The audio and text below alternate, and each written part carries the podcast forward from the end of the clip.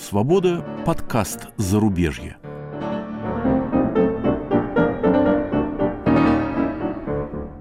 У микрофона Иван Толстой и Игорь Померанцев.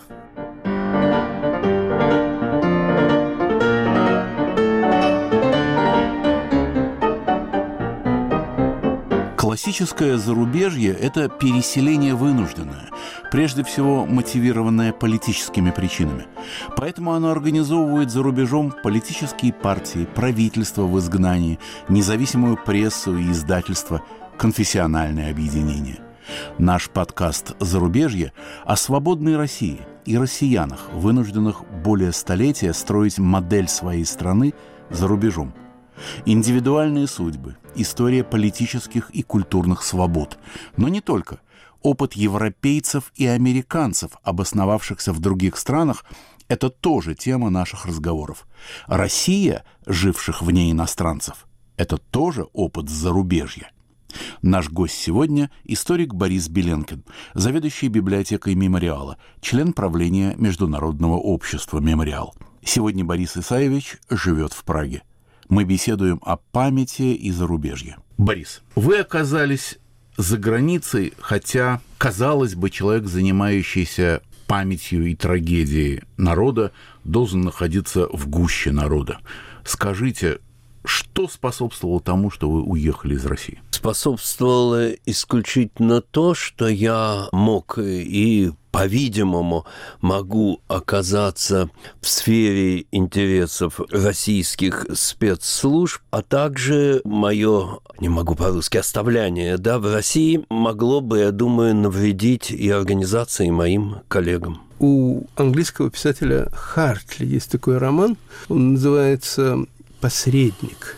Этот роман начинается с фразы, которую часто цитируют в Англии. «Прошлое – другая страна, в ней все иначе.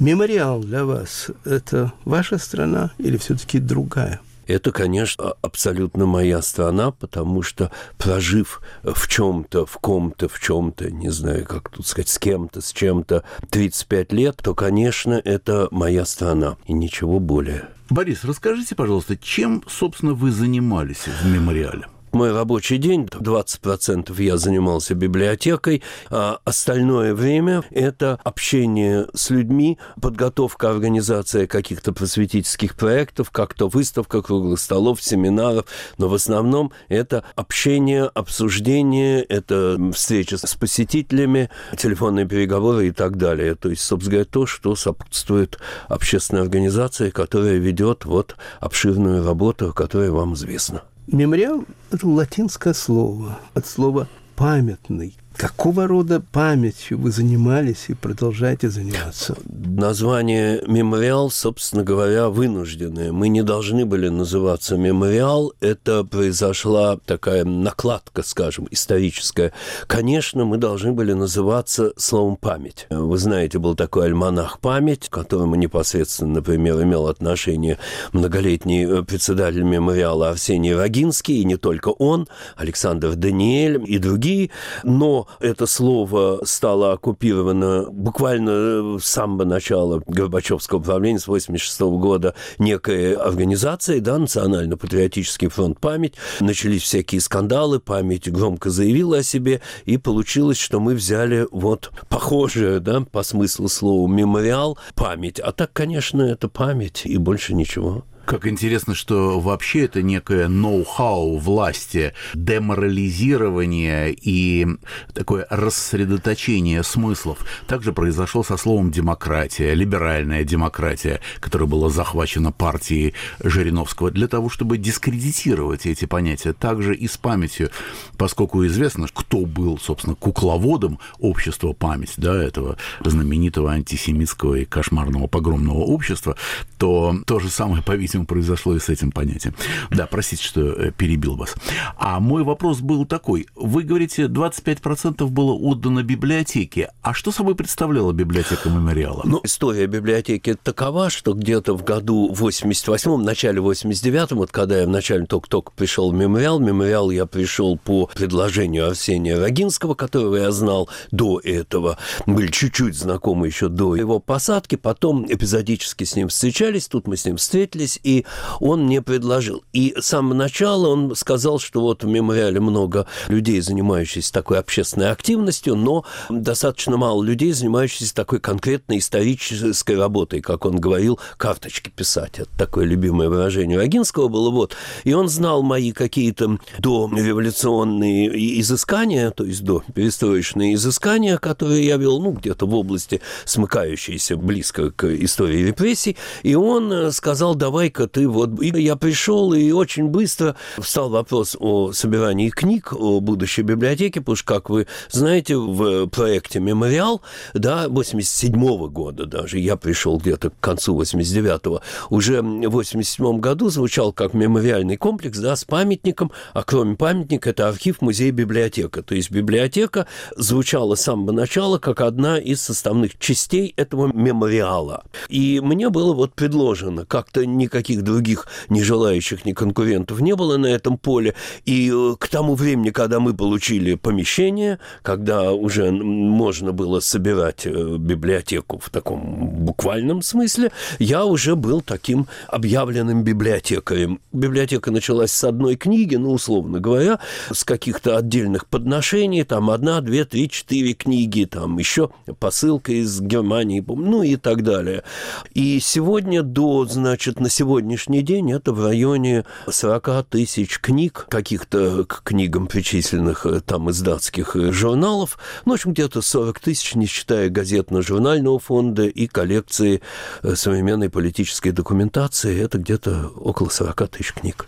Борис, политическая память отличается от исторической? Не думал, полагаю, что сие есть одно и то же. Разделить я это могу, но если я бы сейчас сказал, что да, это разные вещи, дальше бы началось с моей стороны а, полное словоблудие. Нет, я их не отличаю. Философы полагают, что память соседствует с забвением, и что у забвения есть свои позитивные стороны. Вы никогда не задумывались о вот таком феномене, как забвение. Когда я, например, очень часто попадаю на какие-нибудь кладбища небольших провинциальных городов российских, и ты видишь иногда, или больших сельских кладбищ, местами и периодами полной запущенности. Вот это забвение кладбищенское. В Москве это тоже на московских кладбищах, но там другие, как правила игры.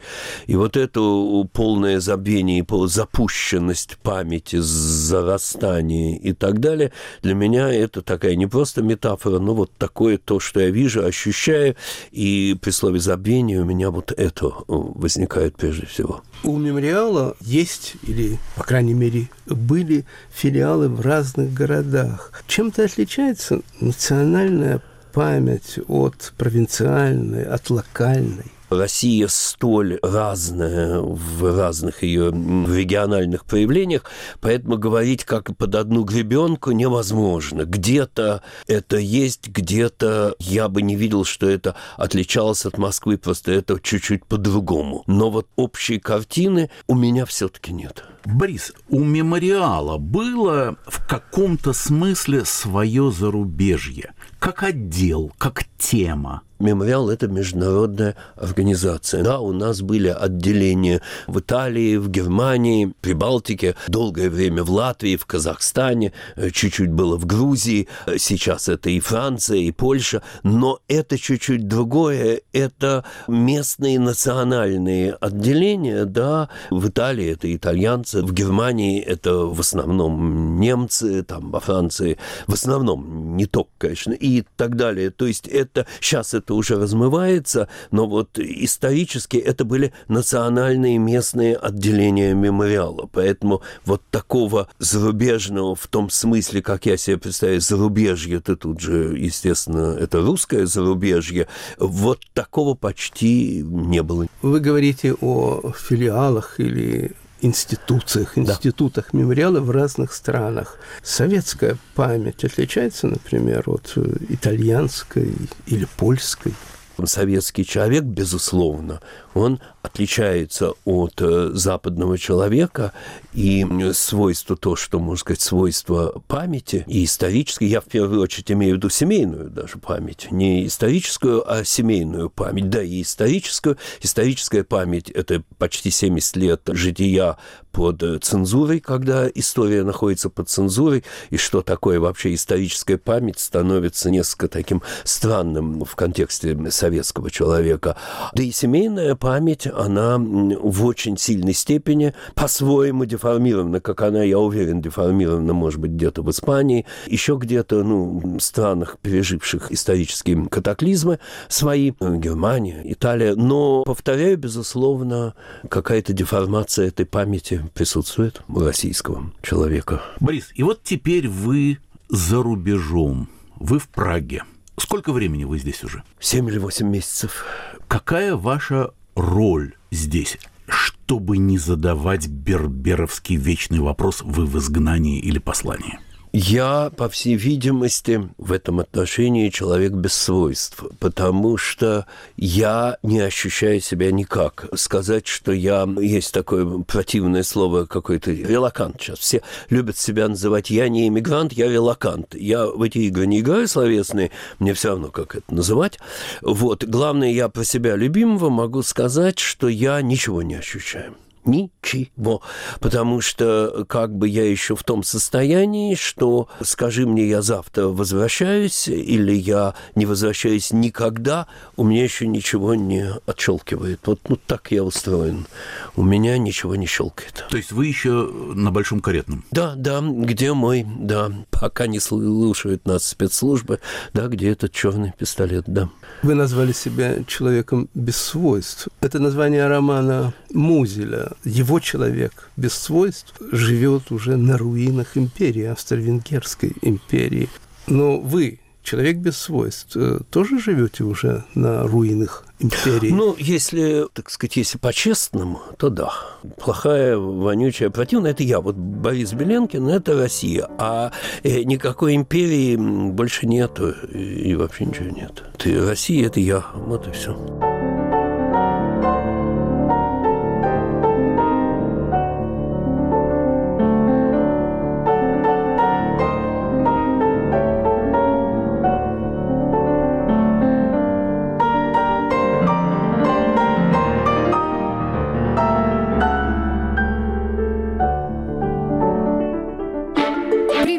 Меня зовут Марьяна Тарачешникова. А я Наталья Джампаладова.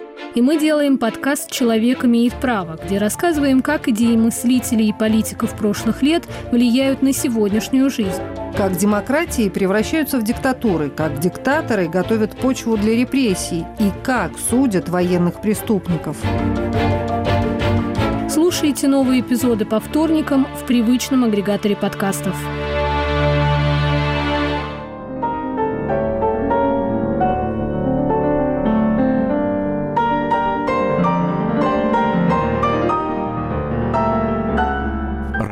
«Свобода» – подкаст «Зарубежье». Ведущие Иван Толстой и Игорь Померанцев.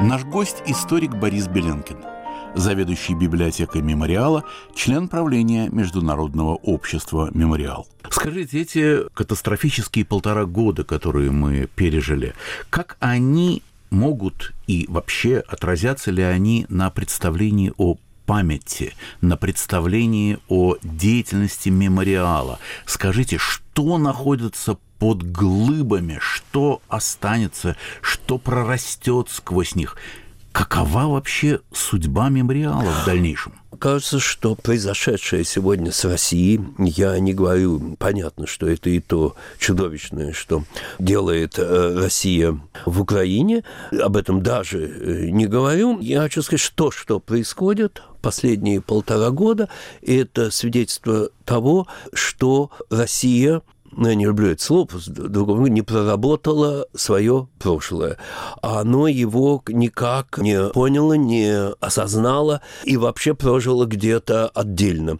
Оказалось, что все годы перестройки и чуть позже, когда правда об историческом прошлом публиковалась в журналах с миллионными тиражами и т.д. и т.п., все это оказалось, прошло мимо по-видимому, мимо э, массового сознания, мимо сознания массового человека, условно говоря, того самого советского э, человека, о котором я сказал, который по-видимому, как оказалось спустя 10-15 лет, никуда не делся этот человек.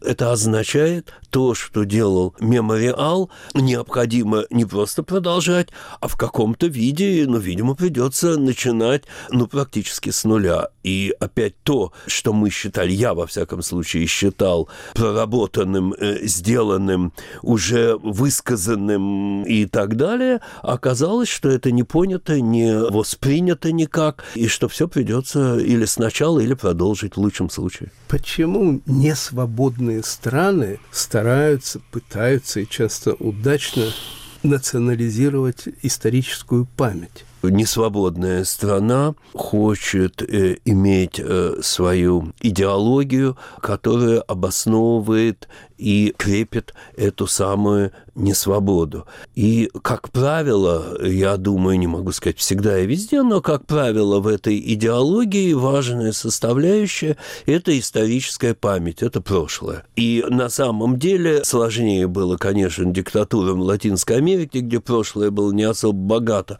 но тем не менее.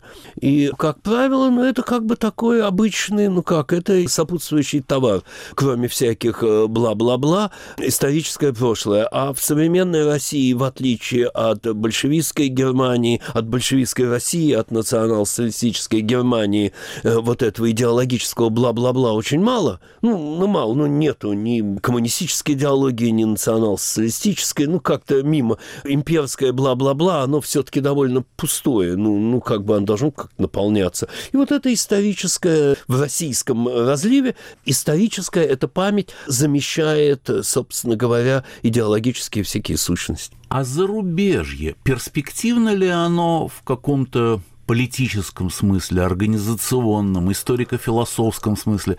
Мы помним судьбу первой волны русской эмиграции. Дивные плоды культурные, печатные, театральные, художественные, какие угодно. Сегодняшняя волна, вот, которая превосходит и первую, и вторую, и третью вместе взятые, просто по численности. Все-таки оно, это зарубежье сегодняшнее, имеет какую-то надежду на плод. Ну, это во многом зависит от, э, собственно говоря, самого этого зарубежья. Не нас, оказавшихся, или их, нас, оказавшихся в зарубежье, а э, самого зарубежья, от стран, от правителей и, главное, от общества. Общество этих стран, как э, они воспримут, как они поймут, помогут или не помогут, посодействуют, не посодействуют, встретят, не встретят. Там разные определения. Речь не все замыкается в материально-финансовом, а, например, одна из важнейших вещей статуса, да, мы помним, какую роль сыграл там нансенский паспорт, да, ну вот как бы это было, ну как, ну, ну просто не было ничего, люди оказались без документов. На самом деле, в каком-то смысле сейчас российский человек оказался или находится вот на грани оказаться без документа. А что дальше? И таких вещей довольно много, и поэтому прогнозировать сегодня что-то трудно, поскольку сегодня не печатное да, слово многое определяет другое, ну, условно говоря, культурное информационное пространство, да, и это пространство непонятно, как будет заполнено, как оно будет встречено, как и, и так далее, ну, массу нюансов, и на самом деле огромное, безусловно, тут я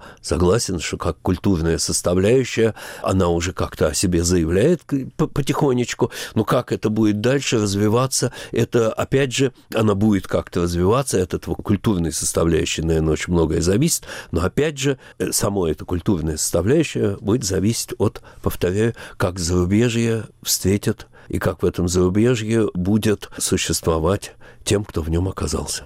Борис, вы чувствуете родство с русским зарубежьем 20 века? Ну, хотелось бы, конечно, я всегда им сочувствовал, поскольку я всегда там с 20 лет, с 21 считал до определенного времени, потом уже было неинтересно, считал, что хороший коммунист только мертвый коммунист, и как бы понятно, что идейно я был как бы в той эмиграции. Я просто никогда в жизни не предполагал оказаться в этой шкуре. Я скорее себя видел где-нибудь, ну, по роду своих 35-летних занятий, интересов где-нибудь в ГУЛАГе, но ни в как не в эмиграции. Я эмиграцию вообще всегда отъезд, как это ни назови, исключал.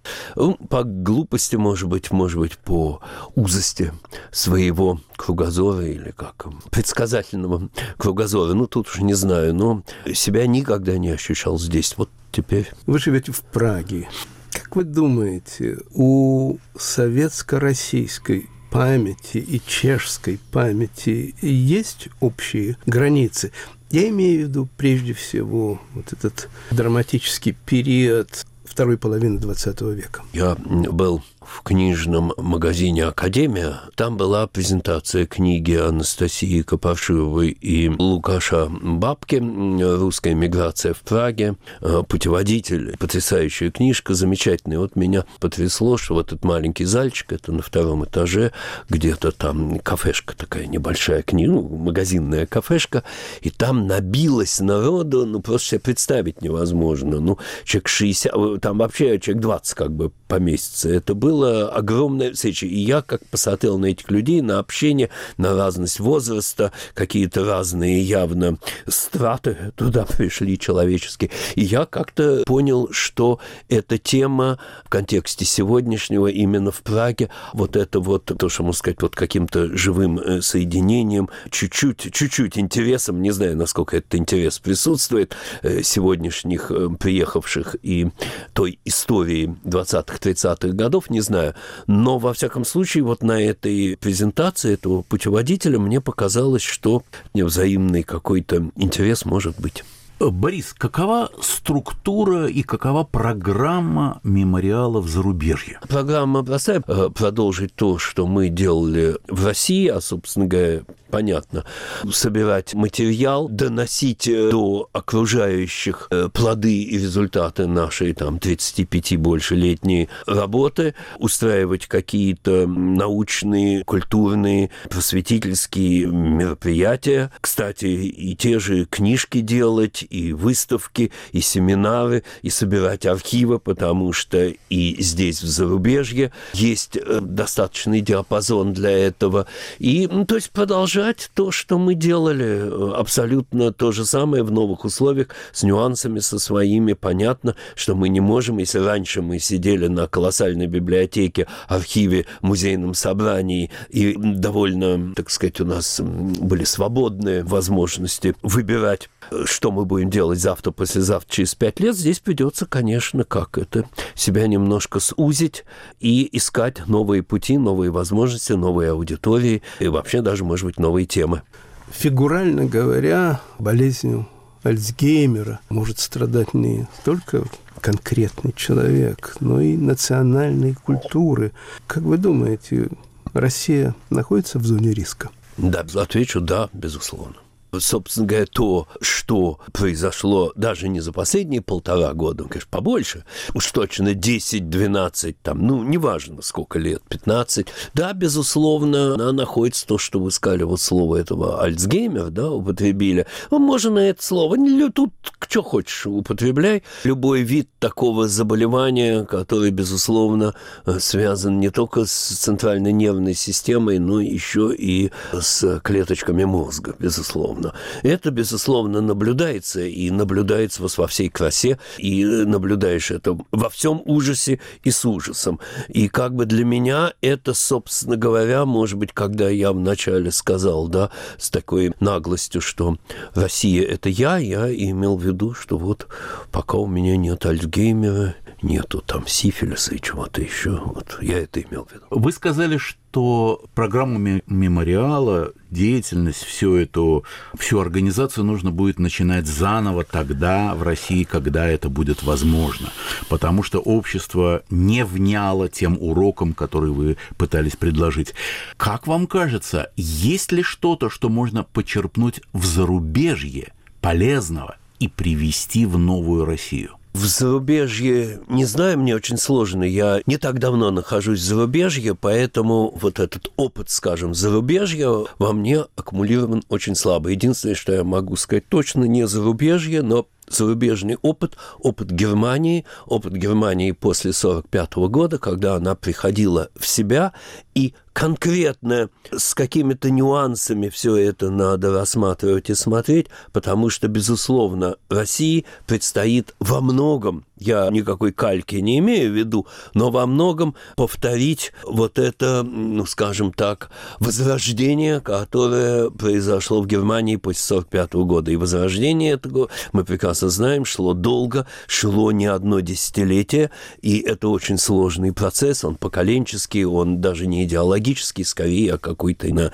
генетическом уровне.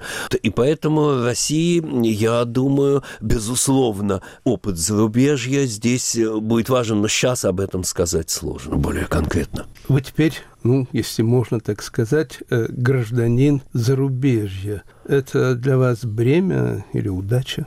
Пока, безусловно, я не готов ответить на этот вопрос, потому что у меня не, еще ничего у меня не случилось за эти 8 месяцев, чтобы сказать это, что это неудача, и передо мной разверзлись какие-то непреодолимые трудности, сложности, и точно так же я не могу сказать, а какие я могу из этого извлечь, ну, то, что мы называем какими-то удачами. Нет, пока я нахожусь на некоем вот месте, даже это распутием нельзя сказать, но вот на некое стационар, скажем, из которого меня, скорее всего, должны будут пинком под зад жизнь выпихнуть, но вот куда это выпихнется, мне не очень понятно. Из стационара рано или поздно всегда выгоняют. Вот это, к сожалению, да, меня ждет. Большой удачи и сохранения памяти. Спасибо, Борис. Нашим гостем был историк-мемориалец Борис Исаевич Биленкин.